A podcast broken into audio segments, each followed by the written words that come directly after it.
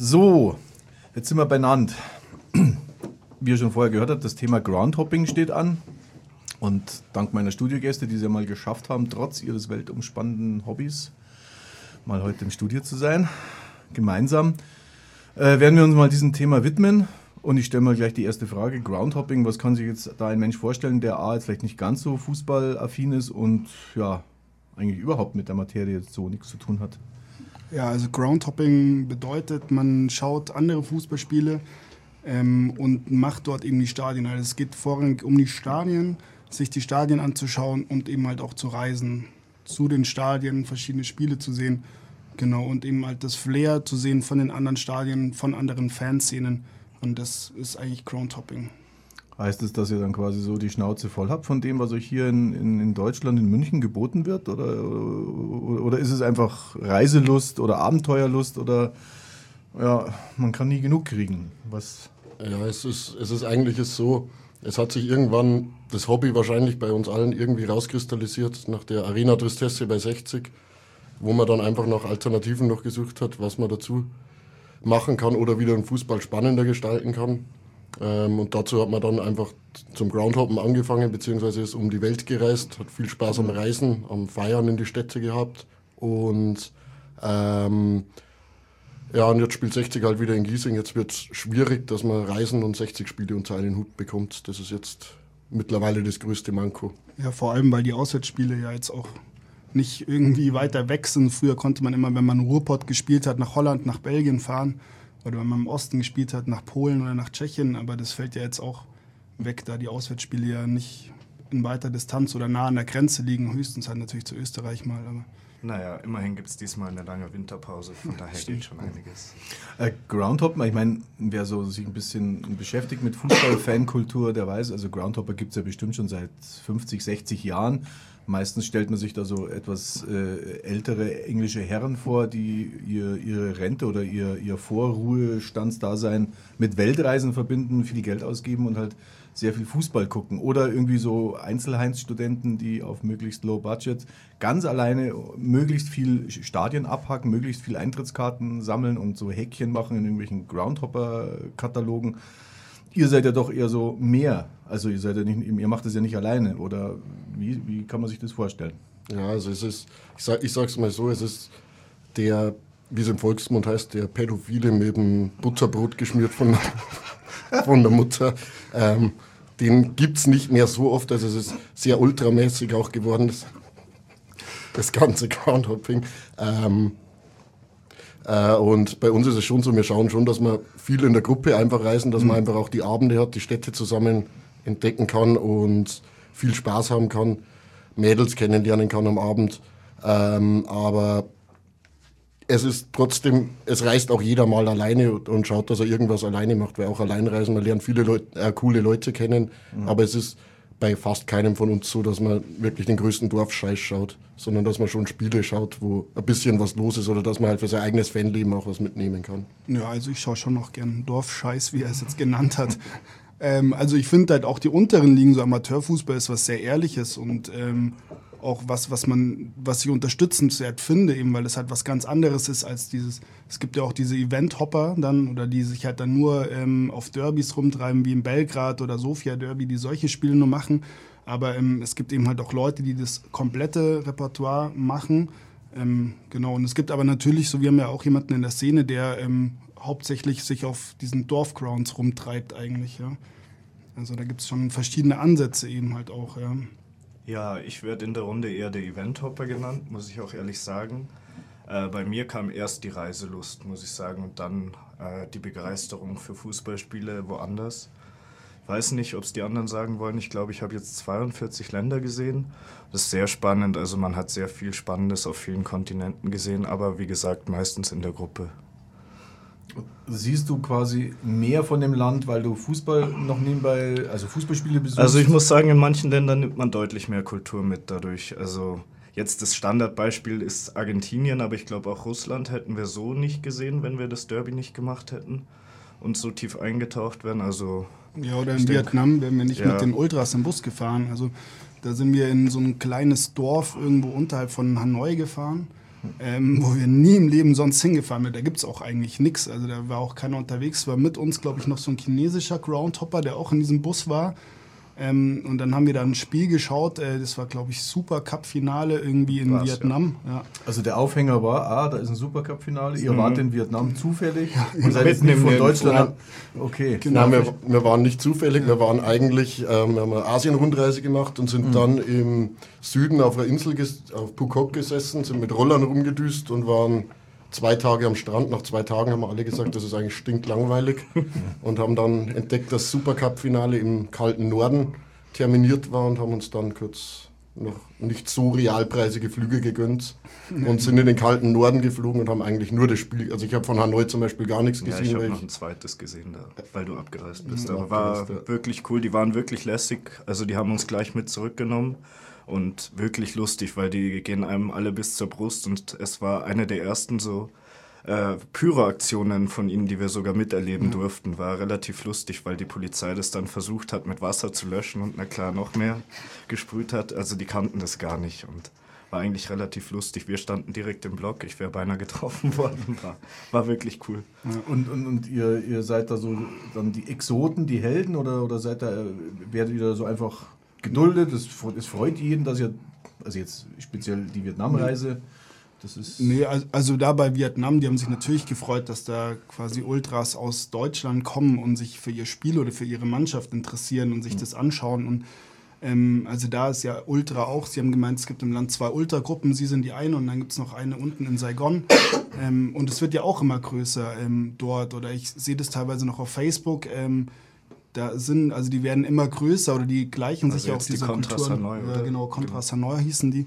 Ähm, und für die war das natürlich, ähm, die fanden es natürlich super. Aber es gibt natürlich, vor allem in Deutschland ist es ja so, dass Groundhopper eigentlich nicht gerne gesehen werden. Ja, das, Aber, das, aber da bildet, glaube ich, Deutschland auch ziemliche Ausnahme. Also sonst, auch sonst in Europa, es freut sich eigentlich jeder, äh, dass sich irgendjemand oder irgendwelche deutsche Heinze für ihren Kram interessieren. Naja, also in Kolumbien muss man sich jetzt nicht dringend In die Kurve reinstehen, stellen, aber ja. selbst da wurde ich gut empfangen. Also wirklich von den Barras. Also zu ihnen reinstellen ist dann wieder was anderes, aber das finde ich auch respektlos. Argentinien, also es geht alles, also wurde bisher nicht sehr angefeindet, aber es kann dir na klar passieren, dass du in Argentinien Messer da hast. Also ich kenne ja auch einen, dem es so passiert ist. Also also das heißt nicht, also äh, Fankurve stellt man sich ja immer vor, dass da nur der harte Kern ist, aber der harte Kern ist schon nochmal ein anderes Thema, wo ein Groundhopper meint, er muss sich da mal reinstellen, um das zu erleben. aber auch in die Fankurve finde ich an sich respektlos. Ich, ich finde es prinzipiell, wenn man hoppen geht und gerade zum Spiel geht, wo es Kurven gibt, ist ja auch das Interessante, irgendwo an der Seite zu sitzen und einfach beide Kurven auch zu sehen, dass man einfach den, dass man was mitnimmt und nicht, also klar, es ist was anderes, wenn man mittendrin steht, aber man hat da drin nichts verloren einfach. Anfeindungen oder so, habt ihr das schon erlebt? Also ich kenne es ja bloß aus Deutschland so. äh, so, so, so. Eher im kleinen Rahmen, aber wirklich Eig nicht. eigentlich wirklich überhaupt nicht. Der Großteil sogar auch von den Ultragruppen war immer einfach interessiert, wo kommt ihr her? Und gut, als Deutscher hat man gerade in Osteuropa eh immer recht gute Karten. Und in Griechenland hast du auch sehr gute Karten gehabt, Stimmt, oder? ja. Mit wem? Äh, mit, pa äh, mit Gate 7. Achso, ja. Ist, Genau, also ich auch nicht. Also ich hatte da keine Anfeindungen, nee. Also Ja, ich kenne es ja. Ich mein, wenn man mal was mitkriegt, äh, dann ist es in Deutschland, dass halt irgendwelche selbsternannten Ultrakurvenpolizisten halt irgendwelche Leute rauskomplimentieren. Sei es nun, ob sie in der Fankurve direkt stehen oder zu nah oder sich selbst an der Haupttribüne irgendwo, äh, ja, wird nach dem Ausweis gefragt, wo kommst du denn her und jetzt verpiss dich. Ja, insgesamt, ja, sowas gibt's schon. Also das gibt's ja auch, ähm, gibt's ja bei mehreren Szenen. So Münster hat ja vor ihrem Eingang einen Hopper mit einem Pfeil in die andere Richtung gemalt. Ähm, Chemie Leipzig, äh, Sind aber jetzt eher die kleinen Ja. Vereine. Also äh, Chemie Leipzig kassiert dann äh, irgendwie für die Jugendkasse was ab oder Magdeburg. Aber das finde Ähm. ich ja völlig okay, wenn du da hingehst an sich. ja, ich, also ich weiß nicht, ich finde halt, ähm, so wir könnten sich auch freuen. Also ich war auch bei, bei Chemie, mir ist das nicht passiert, aber es ist auch jemand anders aus der Szene passiert, der musste halt dann nochmal irgendwie 5 Euro in die Jugendkasse abgeben quasi. Ob das jetzt, ja, ob man das jetzt machen muss oder ob das, aber bleibt jeder Szene dann selbst überlassen. Aber ich finde halt irgendwie dieses Hoppen, solange man sich eben mal respektvoll verhält und nicht in die Fankurve geht, ähm, Ja, da war es ein bisschen holprig mit der Musik am Anfang. Äh, genauso holprig wie eure Reisemöglichkeiten. Äh, ihr fliegt nur? Nee, ihr fahrt mit dem Schiff, ihr fahrt mit dem Fahrrad, Moped, Zug, Bus. Was ist denn da so der Ja. Standard? Also da Fliegen jetzt so billig geworden ist, ähm, unsere Umweltbilanz ist, glaube ich, nicht die beste. Ähm, Ja, da Ihr wäre seid mit wirklich Schiffen auch ehrlich, schlechter tatsächlich. ehrlich und offen. ja, ja, das muss man schon sagen. Also wir haben auch allein, wo wir in Asien waren, haben wir, glaube ich, äh, sechs Flüge oder sieben Flüge gehabt. Oder mehr sogar. Acht oder neun. Ja, also da sind wir schon, ähm, weil in Asien das Fliegen auch noch mal billiger ist. Da kann man ja, also wir sind äh, nach Han, wir, in Hongkong haben wir angefangen, genau, und sind dann nach Taiwan geflogen, halt auch nur eigentlich so, ja, Taiwan ist auch so ein, auch so ein Land, wo wir eigentlich nicht hingekommen wären, wenn wir da nicht wegen Fußball hingefahren wären. So. Ja, das ist, das ist eigentlich wirklich das, die Haupt, das Hauptding. Du kommst in Länder, wo du sonst nie hingekommen bist. Oder wärst. Ich war jetzt zum Beispiel im, im Mai war ich in Tadschikistan und Kirgisistan. Ich glaube, kirgisische zweite Liga bringt keinen Menschen weiter, dass man da ein Spiel schaut. Aber man lernt halt Kulturen oder Länder kennen, wo man sonst nie im Leben hinkommen würde. Und das, das macht eigentlich das Hoppen auch irgendwie aus. Ja. Äh, äh, äh, was ist denn so eure Länderbilanz? Gibt es da so ein paar? Ich meine, ja, ja, Kirgisistan ist schon so ein, so ein Ausreißer. Was, was, was habt ihr denn so zu bieten an Ländern? Also ich habe mittlerweile 60 Länder, wobei nur 58 zählen, wo ich ja Fußball gesehen habe. Ah, wie, Und- äh, ach, wenn du dann Fußballspiel schaust, dann, Dann, zählt- dann zählt's Land erst. Also Ah. Kuba, Kuba und Thailand zählen nicht, wobei Thailand wieder fast, da habe ich eine Ping-Pong-Show gesehen. ähm, und Kuba Baseball. nein, Ku in Kuba Baseball gar habe nichts. ich auf Kuba gesehen, aber das war auch nicht weltbewegend. Das wurde zwar im Fernsehen übertragen, aber da gibt es ja auch nur drei Sender, wo sowas Ja, läuft. Also Der Nationalsport in Kuba. Ja. oder? Baseball. Im Nationalstadion, aber Oh. es war wirklich stinkend langweilig. Ja, ist ja klar, wenn Amis so einen Sport spielen, dann muss es scheiße sein. Äh, äh, USA wart ihr auch, oder? Nein. Ne, also ich war USA, aber hab da auch, hab da auch nur ein Baseballspiel gesehen, leider. Kein Fußballspiel. Oh, das ist jetzt traurig. Und nichts Neues. Äh, ja, genau, aber ich, also ich habe, glaube ich, die wenigsten Länder von uns. Ich habe 36. Ähm, und das Exotische ist wahrscheinlich dann auch Macau und Hongkong, denke ich mal. Genau. Ja, was bei mir noch, also wie gesagt, Kirgisistan, Tadschikistan, Taiwan fand ich unfassbar exotisch, weil da wäre ich nie hingefahren. Ich war begeistert von dem Land, weil man einfach nicht wusste, was auf einen zukommt. Und dann sind wir in einem hochtechnologisierten Land gestanden. Und dabei habe ich mir doch gedacht, das ist so dritte Weltland. Ja, also ein Essen war da auch lecker. Also das hätte ich so. Also diese Suppen, wir haben da eigentlich nur von Suppen gelebt, äh, aber die waren echt. Aber das Spiel war eigentlich auch, also das Spiel hätte man sich, ja, das war von der, vom Niveau her, glaube ich, wie hier A-Klasse ungefähr. Also der erste Exot, den wir zusammen haben, war, glaube ich, der Kosovo, den man sonst nicht machen würde. Der war damals noch nicht mal als äh, irgendwie Verband gekennzeichnet. Nein, da war es noch Serbien. Genau. Ja, war sehr lustig, weil uns der Polizeichef gleich empfangen hat und durchs Stadion geführt hat, als er gehört hat, Deutsche sind auf seinem Fußballspiel. Wir dachten erst, wir kriegen riesig Ärger, aber er wollte uns nur freundlich durchführen, von daher war es auch ganz lustig. Ja. Ansonsten Exoten, ich glaube, ich, Südamerika habe ich ja jetzt fast alles. Also ich glaube, von Kolumbien bis Argentinien kann man da schon das alles als Exoten bezeichnen. Also es ist ja super krass, was da abgeht in den Stadien. Also ich glaube, das gibt es nicht zweimal auf der Welt. Also Südamerika ist das für, dich so der, der Ja, für mich ist das Hoch der Gefühle, wirklich. Also muss, muss man auch sagen, Südamerika ist einfach, weil was in die Stadien los ist, wie die Leute ausflippen und dazu einfach der Lifestyle von, von den ganzen Menschen dort. Es ist der beste Kontinent. Ist es so, wenn ihr geht ins Stadion, also ihr seid in dem Land, klar, ihr besucht das Land, besucht dann auch noch zufällig ein Fußballspiel, ist dann so drei Stunden oder vier Stunden rund ums Fußballspiel und danach ist ein Cut und dann begebt ihr euch irgendwo in die Jugendherberge, trinkt zehn Nee, Bier und schaut nicht. oder schaut euch noch Kirchen an. Oder, Du schätzt es völlig falsch ein, weil man muss sich ja irgendwie drum kümmern, wie man reinkommt. Also jetzt bei meinen Spielen, wenn man so richtige Events macht. Also ich bin da schon oft verzweifelt und hab's irgendwie noch geschafft. Also so Boca Juniors, das Meisterschaftsfinale, mein erster Tag in Buenos Aires. Nichts gegangen, kein Schwarzmarkt, weil gefälschte Tickets alle rausgezogen. Irgendwie zum Presseeingang, die haben mir auch gesagt, ob ich behindert bin. Und dann ähm, haben sie dann habe ich irgendwie einen offenen Zaun gefunden und bin da drüber gesprungen mit so drei Jugendlichen und wir haben es halt tatsächlich ins Stadion geschafft über zwei Drehkreuze. Also das ist schon ein relativ cooles Erlebnis und ich glaube, es ist, geht rund um das Fußballspiel viel mehr, also immer und du lernst da eigentlich auch relativ viele Leute kennen und hast eigentlich in der Stadt dadurch einen tieferen Einblick, finde ich jetzt. Ja, und du kriegst, du kriegst du hast das schon falsch ausgedrückt, dass du da zufälliger Fußballspiel mitnimmst. Du planst die Reisen schon so, dass du Spiele schauen kannst. Ähm, du hast mittlerweile, wie es der Sextourist schon gesagt hat, ähm, es hat mittlerweile über die Jahre einfach jeder seine Techniken entwickelt, wie du in Stadien kommst. Das ist, glaube ich, von uns keiner vor irgendeinem Stadion draußen gestanden und hat draußen bleiben müssen, weil es immer irgend, irgendwo gibt es immer Mittel und Wege, wie du reinkommst. Aber ansonsten von die Städte her, klar, du, es gibt Länder wie Argentinien, da ähm, also wir waren damals zu zweit in Argentinien, wir haben jeden Tag drei, mindestens drei Spiele gemacht. Ähm, da bleibt natürlich nicht viel für andere Menschen, äh, wo sie sagen würden, da sehe ich was von der Stadt. Nur für mich ist das irgendwie doch Teil von der Stadt, wenn du in irgendwelche verranzten Viertel rumläufst, wo sonst kein Tourist hinkommt und wo eigentlich die wahren Seiten der Länder sind und wo es wirklich das alltägliche Leben kennenlernst.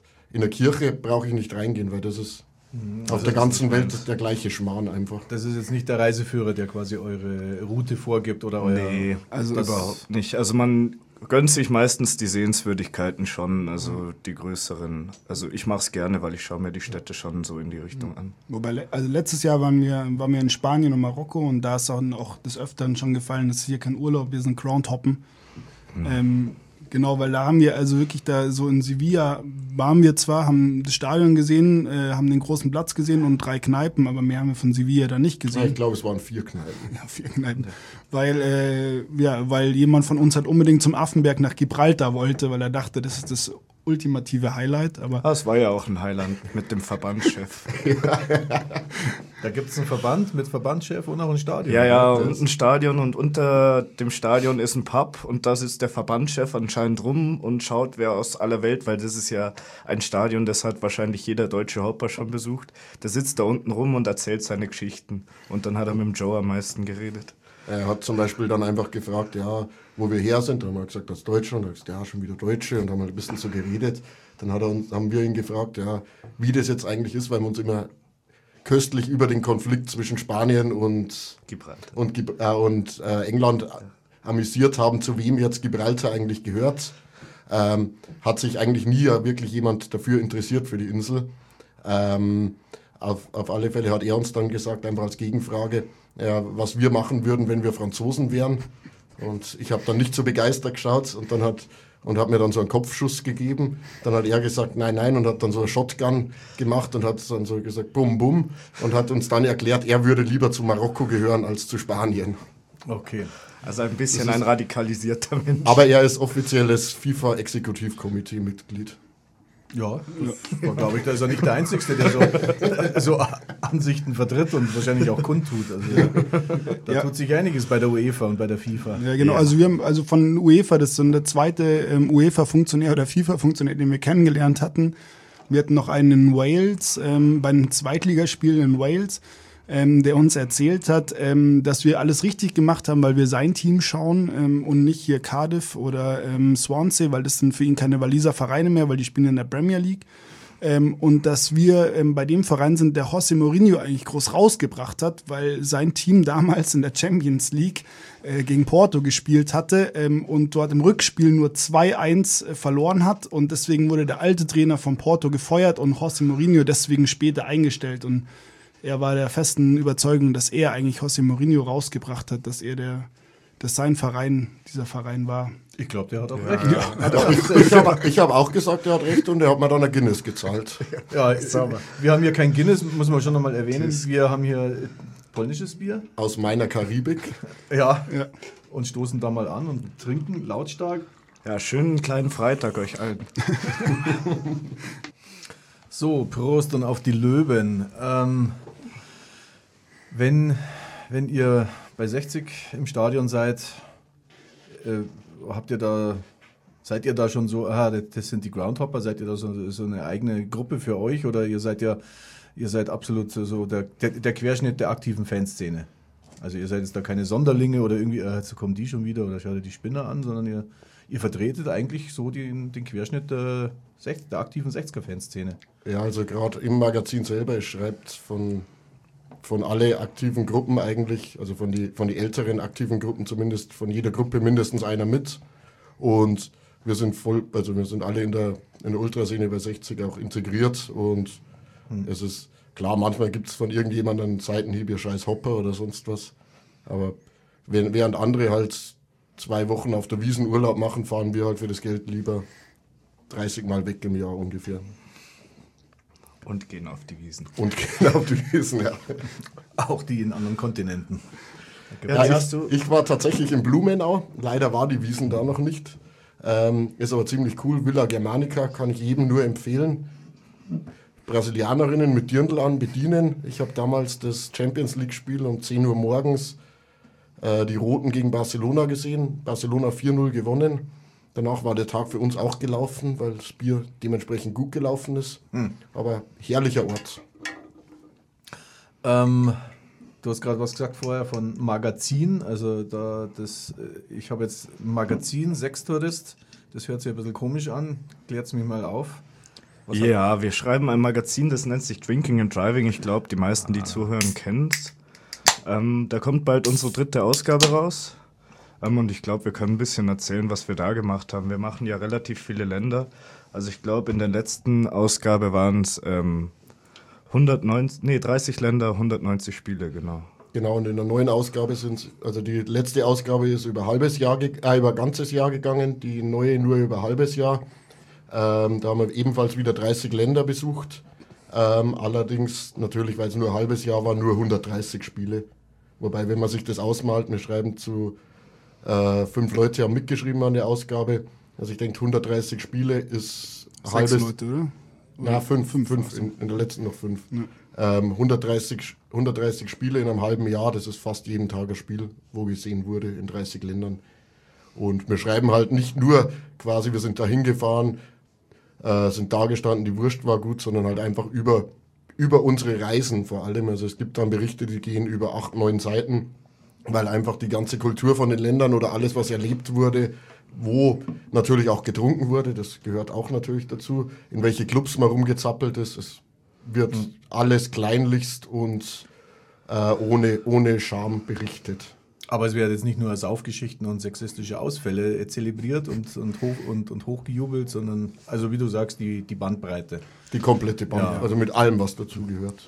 Ja, wenn man einen Zwischenstopp auf Malle ohne Spiel hat, dann wird das halt auch reingeschrieben. Also es ist schon ein bisschen anders. Also wir schreiben schon das Große drumherum und das Spiel hat teilweise wenige Zeilen, wenn es sehr uninteressant war, teilweise viele Zeilen, wenn es interessant war. Also ich meine, im Vierer wird jetzt dann der Abstieg auch sein. Da ist na klar mehr Fokus auf die Spielberichte am Ende. Aber Jetzt, das ist noch Arena-Saison jetzt, die drei, die Hinrunde. Ich glaube, da ist auf die 60 Berichte weniger Fokus gelegt und eben auf unsere Reisen mehr. Wobei man sagen muss, in der 3 sind wir gar nicht so weit weggekommen.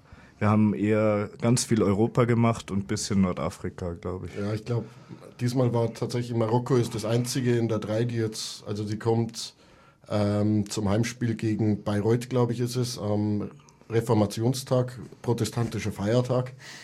Ähm, Sowas in Bayern gibt Kommt ja 500 Jahre. Äh, da kommt sie zumindest raus dazu. Ähm, und es ist, wie gesagt, es ist alles in Europa, außer die aus einzige Ausnahme ist Marokko. Jetzt werden sich manche vielleicht denken, ja, Europa ist langweilig. Europa ist, hat so viel zu bieten, äh, neben Baltikum bis hin zu Weißrussland. Äh, Russland ist mit drinnen, na, Russland ist noch nicht mit drin. Das ist nee, ist noch nicht mit drin, aber wenn so 30 Länder zusammenkommen, kann sich ja jeder ausmalen, dass wir quasi überall waren. Also in jeder Himmelsrichtung verstreut. Von daher ist es, glaube ich, trotzdem ein sehr interessantes Magazin geworden. Ja. So ein äh, Fanmagazin, Fanzine genannt, das äh, diese, ja, sagen wir auch Teil der Fankultur über die letzten 20 Jahre betrachtet, ist ja doch, äh, sagen wir mal so, die, diese Auflagenanzahl zurückgegangen. Es gibt ja gar nicht mehr so viele Fanzines auf dem Deutsch, sagen wir mal, auf dem deutschen äh, äh Fanszene-Markt. Äh, und wenn, dann sind es doch äh, eigentlich doch noch mehr so Fanzines, die Spielberichte, Groundhopper-Spielberichte eigentlich so ja, der Reihe nach auflisten, ohne jetzt großartig mit Nebengeschichten aufzuwarten. Also ihr hebt euch da schon ein bisschen ab oder? Nicht, nicht unbedingt. Also es gibt Klar, es gibt mehr äh, Hopper-Hefte als normale Fanszene-Hefte, letztendlich wie Blick von Ultra oder so. Da gibt es nicht viel. Äh, Hopper-Hefte gibt es sehr viele mittlerweile wieder tatsächlich. Mhm. Das ist ein Markt, der wieder stark aufblüht. Ähm, es gibt so und so. Es gibt Hefte, die sich wirklich nur auf äh, Spielberichte, gute Fotos und so kon konzentrieren und, und mächtige Hintergrundinfos zur, zu polnischen Siebtligisten mhm. liefern. Ähm, halt auch Fanszene relevant natürlich. Ähm, aber es gibt auch Hefte, die, die sich einfach auf das Drumherum und die Reisen äh, fokussieren letztendlich. Und das ist, ich muss sagen, wenn ich Hefte lese, ich lese beide, beide Sachen gerne. Nur wenn ich, wenn ich, wenn ich auf dem Balkon sitze, ein Glas Wein trinke, dann lese ich gerne auch was, wo, wo derjenige irgendwo dann auch saufen war und was er so miterlebt hat. Okay, also schon gehobenes Niveau bei Balkon und Weinglas. Das naja, ja, das, das, da lässt sich jetzt drüber streiten. Es kommt halt darauf an, ob man einen guten Wein oder einen Pennywein trinkt. Ein Pennywein im Normalfall. Ja, der ist realpreisig. Ja. Äh, dieses Heft, das verkauft ihr dann quasi vor dem Stadion oder halt äh, im Umfeld von, von den ganzen relevanten Szenetreffs? Ja, also eigentlich haben wir es auch immer im Stadion äh, verkauft gehabt bis zum, bis zum Zweier. Da ist dann, hat die KGA um also der Anthony Power, damals Geschäftsführer von der KGA, hat es verboten, weil er durchgestrichenes Konterfei vom Ismail drin war. Und deswegen wurde es verkauft und hat dann tatsächlich äh, verboten zu verkaufen. Ähm, hat dann ein riesiges Medienecho gegeben, was uns selbst überrascht hat und das Ding hat sich besser verkauft als zuvor. Also wir waren wirklich, der, der Fokus hat darüber geschrieben, Spiegel Online hat darüber geschrieben. Also es hätten, hätte keiner geglaubt, oder wird ein Fan sein verboten und Anthony Power hat uns da eigentlich nur mehr Werbung verschafft als. Ja, man ja. muss halt dazu sagen, das Heft hat halt gar nichts mit der Fanpolitik an sich zu tun. Wir bringen es ein bisschen unter vielleicht, aber es geht halt hauptsächlich um unsere Reisen, deswegen fand ich es ein bisschen komisch.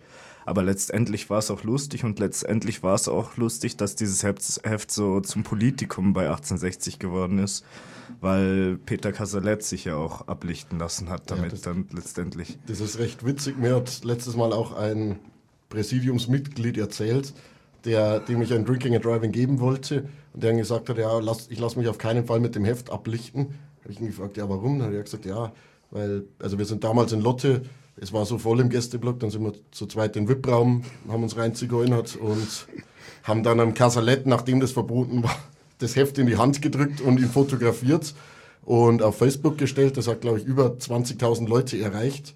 Ähm, und das Präsidiumsmitglied hat dann eben damals gesagt, ja, er nimmt das Heft nicht in die Hand, weil sonst passiert ihm sowas wie im Casalet, dass er Abmahnung aus Abu Dhabi bekommt und ziemlich Ärger bekommt, ob er nicht sogar zurücktreten muss. Übrigens Abu Dhabi das schlechteste Land aller Zeiten. Niemals hinreisen, auch nicht zum Fußball, war wirklich beschissen. Ja, kann ich so bestätigen.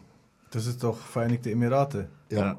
Da war ich mit 60, gell? Da hat 60, ach, da wart ihr noch gar nicht auf der Welt.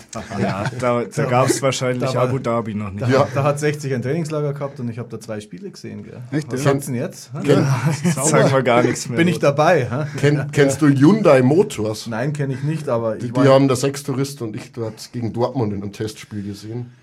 Ja, wunderbar. Was, mir, mir, fällt ja eins, mir fällt ja eins auf, also so Sextore, so Sexismus, leichter Nationalismus, dann hast du vorher gesagt, reinzigeunert, kann man auch einspreizen sagen, also so politisch korrekt, politische Korrektness, das, das merkt man schon, das ist ja nicht so, so euer Ding.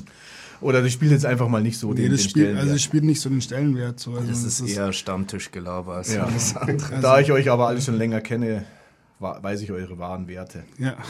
zu schätzen. Äh, aber bei, trotzdem Stichwort Politik so, wir, wissen, wir sind ja von 60 gequält und geprägt von Vereinspolitik, Vereinsmeierei, Vereinsquerelen ohne Ende. Äh, wenn ihr in andere Länder fahrt, andere Spiele besucht oder halt andere Fanszenen kennenlernt, kriegt ihr da sowas auch mit? Oder, oder, oder, äh, oder, oder könnt ihr das denen manchmal erzählen und, und die schauen ganz ungläubig? Oder, oder merkt ihr einfach, bei 60, das ist schon ein besonderes Biotop.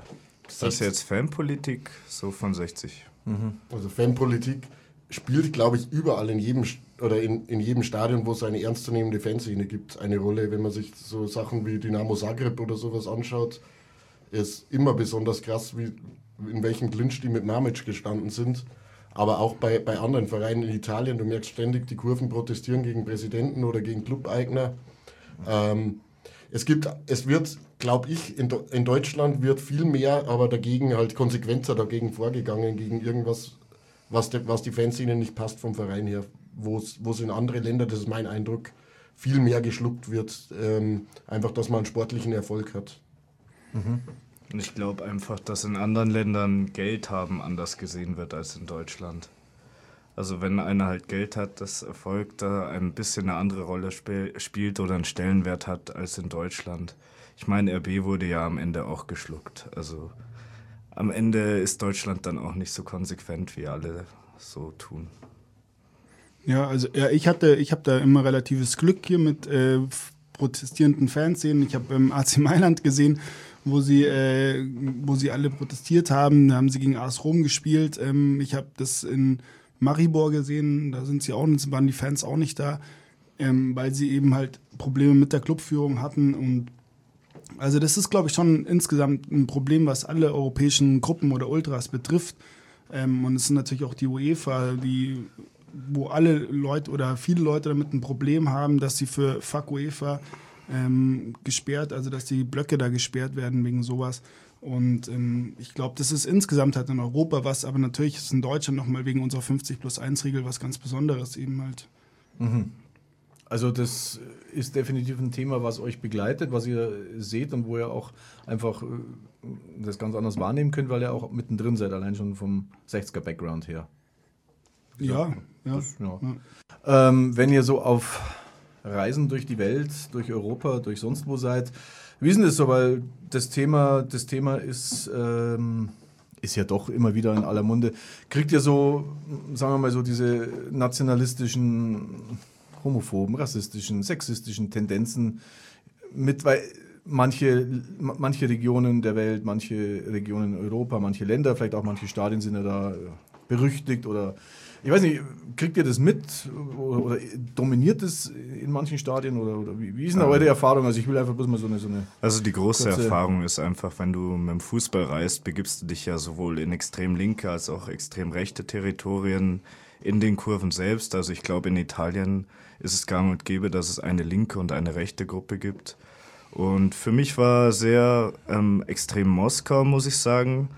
Also da war einfach noch irgendwie die schwarze Sonne ein relativ normales Tattoo und was war das? Kel Keltenkreuz, Keltenkreuz gehörte, zum gehörte zum guten Ton im kompletten Stadion. Das fand ich schon sehr krass.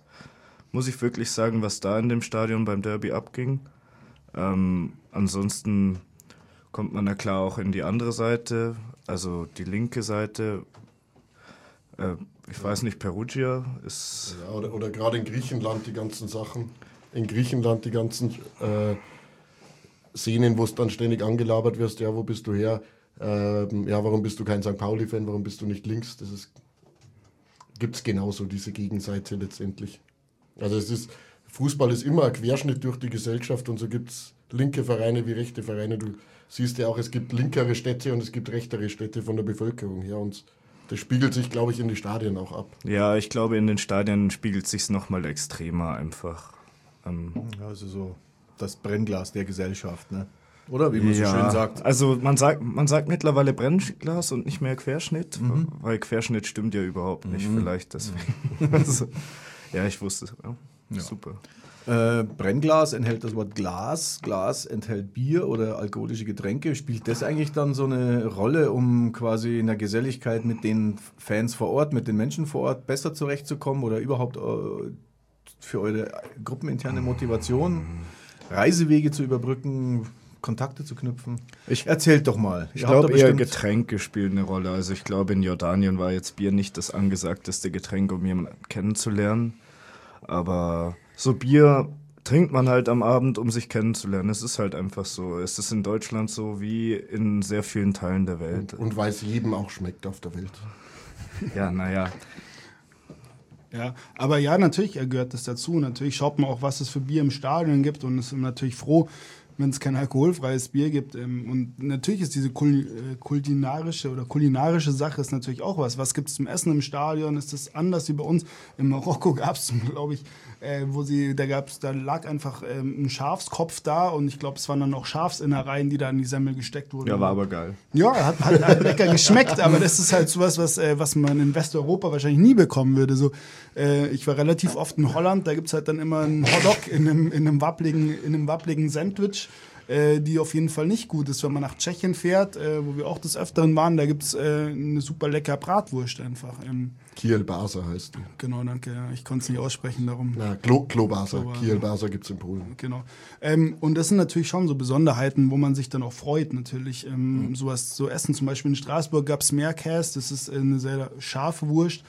Ähm, und wobei da das Bier dann nicht lecker war, aber die Wurst war wenigstens gut. Wobei du wirst auch zur ursprünglichen Frage zurückzukommen, wenn du Leute kennenlernst und du lernst tatsächlich schnell Leute kennen, weil im Großteil von, von den Ländern, die sind einfach wirklich interessiert, wer interessiert sich für sie.